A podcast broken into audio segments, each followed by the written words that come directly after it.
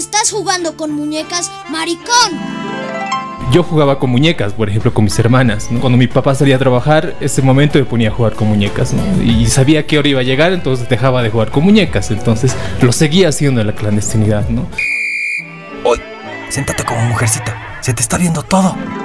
En esa época a mí me gustaba jugar futsal con los chicos. Para esos años no era algo común. Entonces a mi papá no le gustaba la idea y siempre que llegaba a recogerme me veía ahí en la cancha y las chicas estaban vistiendo y yo estaba pateando pelota con mis amigos. feliz y mi viejo me decía no juegues y yo era bueno. Para recordar nuestra niñez, Marica Marimacha Traba.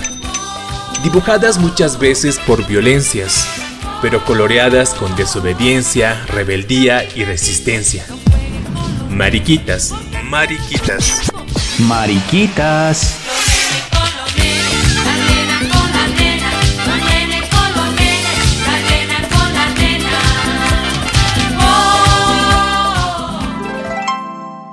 Bata de satín, pantimedias y guantes de terciopelo negro.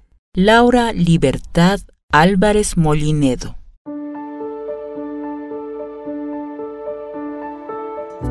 A los seis años de edad, ante la falta de mi madre y la ausencia de mi padre, mi abuelo y mis tías se hicieron cargo de mi educación y de mi crianza.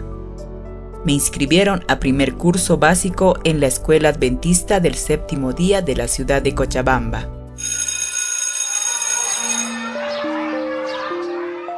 Desde el primer momento de socialización en el curso y en el recreo, noté algo diferente en mí una incomodidad inexplicable conmigo misma. Lo que empeoraba en la materia de educación física, porque me invadía la vergüenza de tener que exponer mis piernas. El uniforme de la materia era un pantalón corto azul y una polera blanca. Yo no tenía ese uniforme, así que mi abuela me tejió un pantalón corto de lana azul. Y a mí me daba vergüenza mostrar ese uniforme y mostrar mi cuerpo. Sin embargo, estaba obligado a realizar los ejercicios como el resto de los niños y niñas, pero en el descanso yo me iba a un rincón, me abrazaba las piernas y me cohibía, incluso temblaba de miedo y sufría sola. No podía estar con los niños y con las niñas, yo prefería estar aislada, incluso en las clases en el aula, yo me iba hasta atrás para estar sola.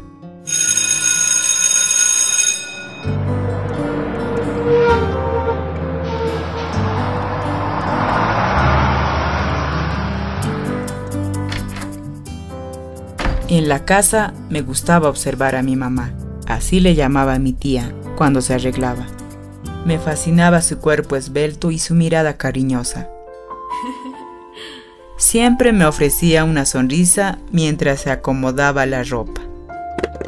Se retocaba el maquillaje y se peinaba el cabello y arreglaba sus uñas. Su imagen en el espejo del tocador era la imagen de la belleza suprema. En ese momento yo sentía que podía ser esa mujer hermosa de 30 años.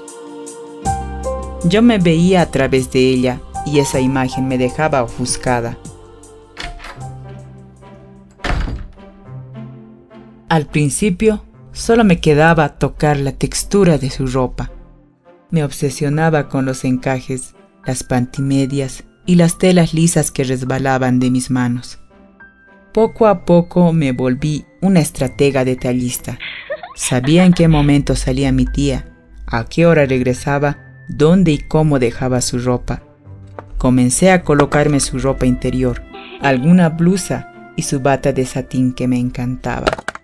Ante el espejo yo no veía a una niña, yo veía a una mujer contemplando su cuerpo. Era ese acto de verme en el espejo con la ropa de mi tía lo que tranquilizaba la maraña de preguntas en mi cabeza. Luego pasé a arreglarme y pintarme como podía o como había visto hacerlo a mi tía, cuidando siempre de dejar las cosas en el mismo lugar pasé de la contemplación al placer, una sensación inexplicable a mi edad.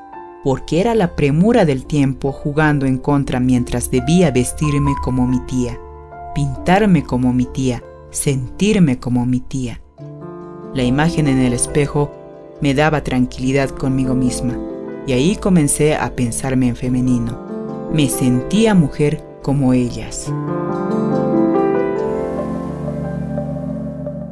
Sin embargo, a los ocho años de edad, todo era confuso porque una parte de mí sabía que mi cuerpo no era como el de mi tía. Mi pene estaba ahí y seguía el nombre de niño por el que me llamaban. Pero en la intimidad y en la clandestinidad estaba la niña. Ni siquiera la niña, la mujer. Yo me veía y me sentía grandota, esplendorosa como las mujeres esbeltas de mi casa y hermosa. En esta etapa de exploración de mi identidad de género, me encontré con unos hermosos guantes de terciopelo negro que cubrían todo el antebrazo. Me los puse y sentí la necesidad de tener esos guantes, por tener algo para mí. Inundada de la emoción, decidí quedármelos junto a unas pantimedias color carne que ya se ajustaban a mi cuerpo.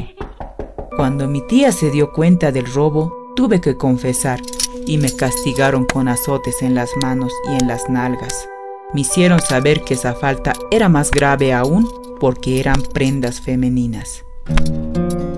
Luego vino el autocastigo, porque todo el tiempo me recordaban que era un hombrecito. Y como no tenía con quien hablar sobre cómo me sentía, lloraba, me reprimía y aislaba.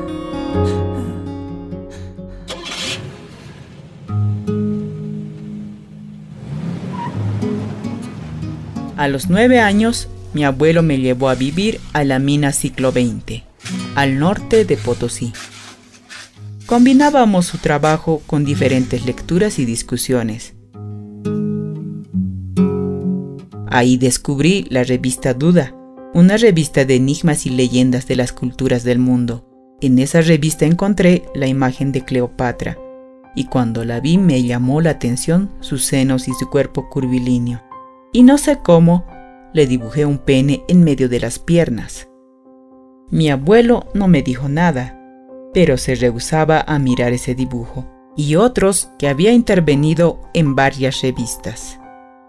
Nunca me azotó por eso, solo me miraba, rezaba y lloraba por mí mientras me pedía orar a su lado. Otras veces hablaba con mi abuela, le decía, Kai chitisitu warmisita hinaí. Este chiquito como mujercita nomás es no. Y ella me observaba como tejiendo una complicidad femenina conmigo.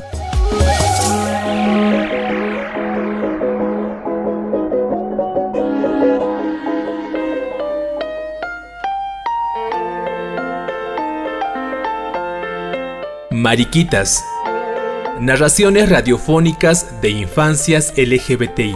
20 relatos sobre las infancias LGBTI en Bolivia.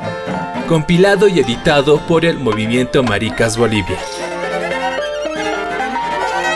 Este proyecto se realiza en el marco del Fondo Municipal de las Culturas y las Artes FOCUART 2020.